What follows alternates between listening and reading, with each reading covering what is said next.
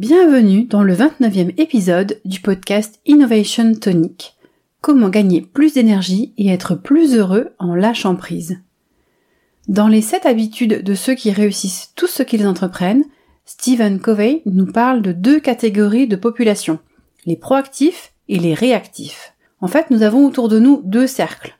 Le cercle d'influence, c'est ce sur quoi nous pouvons agir, dont nous sommes maîtres, les faits sur lesquels nous avons un contrôle, et le cercle des préoccupations, le comportement des autres personnes et tous les phénomènes de l'environnement sur lesquels nous n'avons aucune prise. Bien sûr, je parle de cercle imaginaire. Les proactifs se concentrent sur leur cercle d'influence, tandis que les réactifs ressassent et perdent de l'énergie à essayer de changer ce qui ne peut l'être ou à s'en plaindre. Sans surprise, la première habitude évoquée par Stephen Covey, c'est bien sûr d'être proactif. Autrement dit, se concentrer sur son cercle d'influence, c'est-à-dire agir sur les éléments sur lesquels nous avons le contrôle. Le conseil de Stephen Covey, c'est de se recentrer sur soi, de mieux appréhender son ressenti, ses besoins, en gardant à l'esprit que notre bonheur ne dépend que de nous, que les autres ne peuvent nous blesser que si nous l'acceptons. Pour cela, il faut être capable de lâcher prise. Et ça, c'est justement le sujet de l'épisode d'aujourd'hui. Bienvenue dans Innovation Tonic, le podcast qui donne du peps à ton activité. Tu es entrepreneur ou porteur d'un projet, je suis ravie de t'accueillir sur le podcast. Chaque semaine, je vais te donner mes meilleurs conseils, astuces et outils pour t'aider à avancer dans ton projet, pour construire ou bien développer un business qui respecte tes valeurs profondes. Je m'appelle Marie-Laure Jourdain et j'anime le programme d'accompagnement Cornaline à destination des créateurs et créatrices d'entreprises porteuses de sens. Le lâcher prise, qu'est-ce que c'est? C'est pas simplement rester calme comme on pourrait l'imaginer. C'est plutôt accepter ce que nous ne pouvons pas contrôler.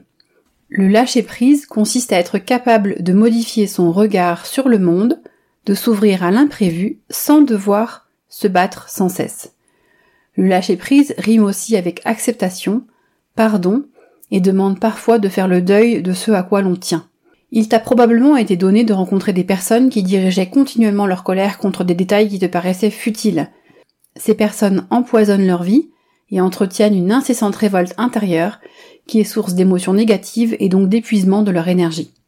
Sans aller aussi loin, l'incapacité à accepter les événements qui nous font souffrir, qui nous demandent de changer nos plans par rapport à ce que l'on avait prévu, génère des souffrances qui peuvent se poursuivre toute notre vie.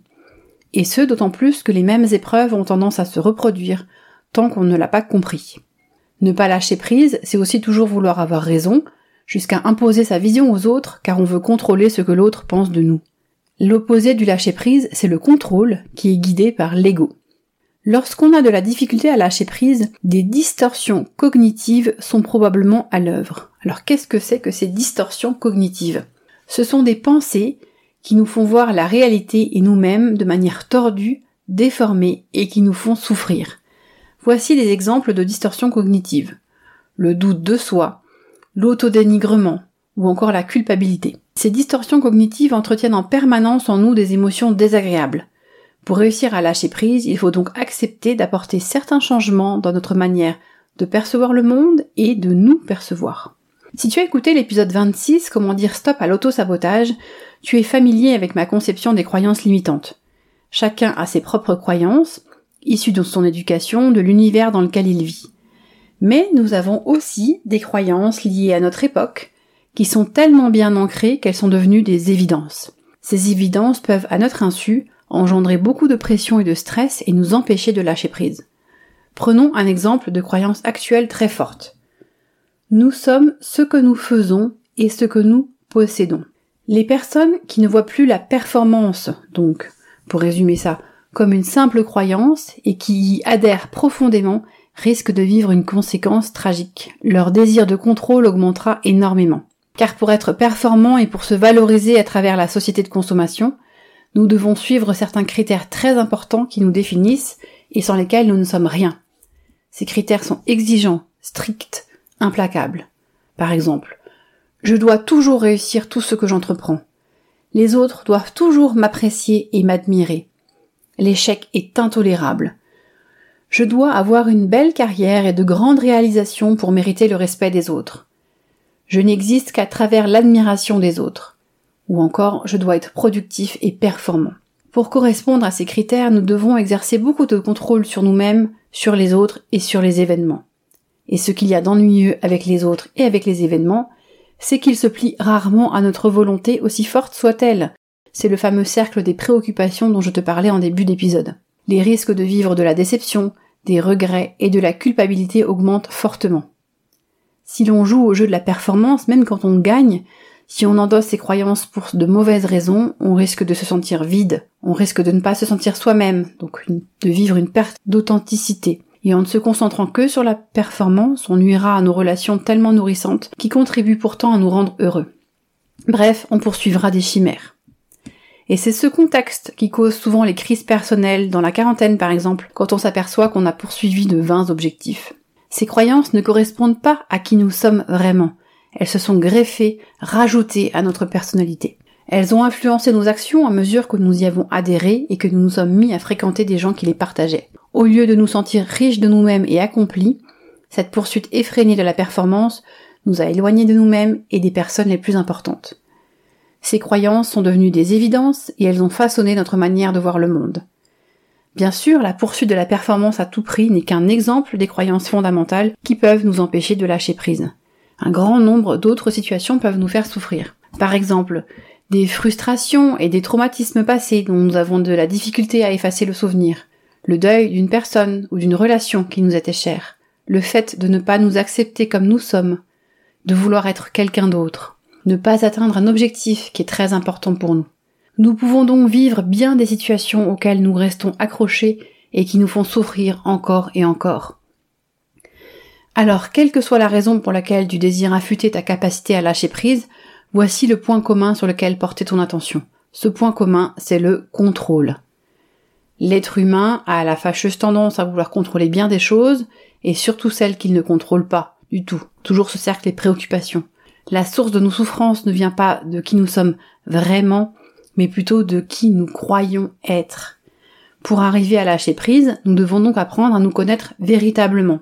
Et là, par exemple, tu peux écouter l'épisode 25 sur le Human Design, puisque c'est un outil de connaissance de soi. J'aborderai aussi d'autres outils de connaissance de soi dans de prochains épisodes. Donc l'épisode 25 sur le Human Design pour avoir des pistes sur cet outil de connaissance de soi. Une grande part de la souffrance découle de la manière dont nous nous croyons reliés aux événements. C'est ce qui nourrit le désir de les contrôler. Plus nous nous attachons aux événements et plus nous craignons de perdre le contrôle. Mais lorsque nous acceptons de ne rien pouvoir changer à ce que nous ne contrôlons pas, je précise, une profonde libération se manifeste. Des événements se produisent, mais ces événements ne sont pas toi-même. Ils traversent ta vie, pour ainsi dire. Plus tu t'en détacheras en constatant combien tu ne les contrôles pas, plus tu accepteras qu'ils se produisent. Attention, je parle bien ici des événements sur lesquels tu n'as aucun contrôle, des événements pas importants comme la météo, mais dont on aime bien se plaindre, ou des événements plus difficiles à vivre comme la perte d'une personne chère, par exemple. Tu gardes bien sûr le contrôle sur une partie importante de ta vie. Le lâcher-prise doit s'exercer sur ce sur quoi nous n'avons aucun contrôle et qu'on s'entête à vouloir contrôler malgré tout. Ainsi, le lâcher-prise consiste à se choisir de manière intègre pour devenir plus authentique. Car l'authenticité implique d'être soi-même, véritablement et non pas la personne que l'on croit devoir être pour faire plaisir aux autres ou pour correspondre à un modèle que la société valorise. Pourquoi lâcher prise sinon pour se soulager d'une grande souffrance?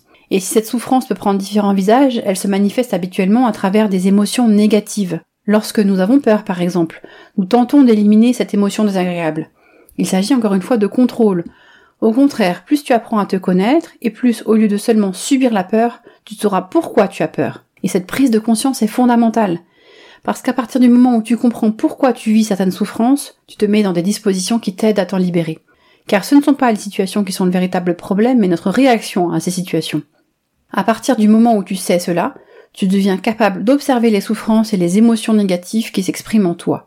Cette capacité d'auto-observation te permet de te détacher de tes réactions, ce qui aide à les diminuer et ce faisant réduit aussi tes souffrances. Alors voici euh, ce qui se passe habituellement lorsqu'on vit euh, le cercle vicieux qui est lui-même source de souffrance. Une situation désagréable se produit. Tu réagis à cette situation, ce qui occasionne des émotions négatives. Puisque tu souffres, tu tentes de te protéger en essayant de contrôler la situation sur laquelle tu n'as en fait aucun contrôle. Résultat, tu continues à souffrir car tu n'arrives pas à lâcher prise. La situation tourne en boucle et s'envenime. Voici ce que toi tu peux faire, la direction que tu peux prendre pour lâcher prise et donc diminuer tes souffrances. Une situation désagréable se produit, pour l'instant pas de changement. Tu réagis à cette situation, ce qui occasionne des émotions négatives. Jusqu'ici, normal. Mais tu te connais et tu observes tes réactions, ce qui te permet de comprendre d'où vient la souffrance. Plutôt que de combattre la situation que tu ne contrôles pas, tu vois que c'est la réaction de contrôle qui te maintient dans la souffrance. Résultat, tu te détaches peu à peu de la situation et les souffrances diminuent.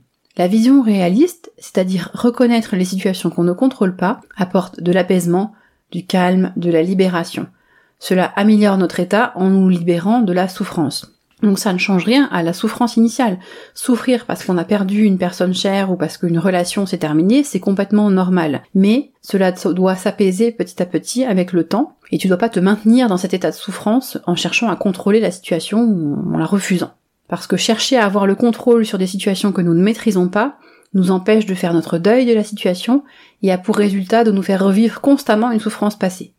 Si au contraire nous prenons conscience que la situation est derrière nous, que nous ne pouvons ni changer le passé, ni les personnes qui nous ont fait souffrir, et que nous l'acceptons afin de mieux vivre au présent, cela fait cesser le processus destructeur qui consiste à ressasser sans cesse les souvenirs douloureux qui nous empêchent d'être heureux. Moins de souffrance, c'est aussi davantage d'énergie disponible pour travailler sur ce que nous pouvons contrôler, à savoir notre cercle d'influence. J'espère que cet épisode t'a apporté un éclairage nouveau sur toi-même.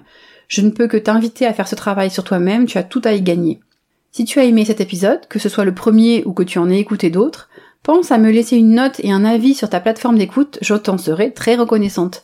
Ça aide à faire connaître le podcast auprès d'autres auditeurs et cela me récompense pour le temps que je passe à choisir les sujets qui me paraissent les plus intéressants pour ton développement et à écrire des contenus les plus complets et enrichissants possibles. Je te souhaite une belle journée, soirée ou nuit selon le moment où tu m'écoutes et à bientôt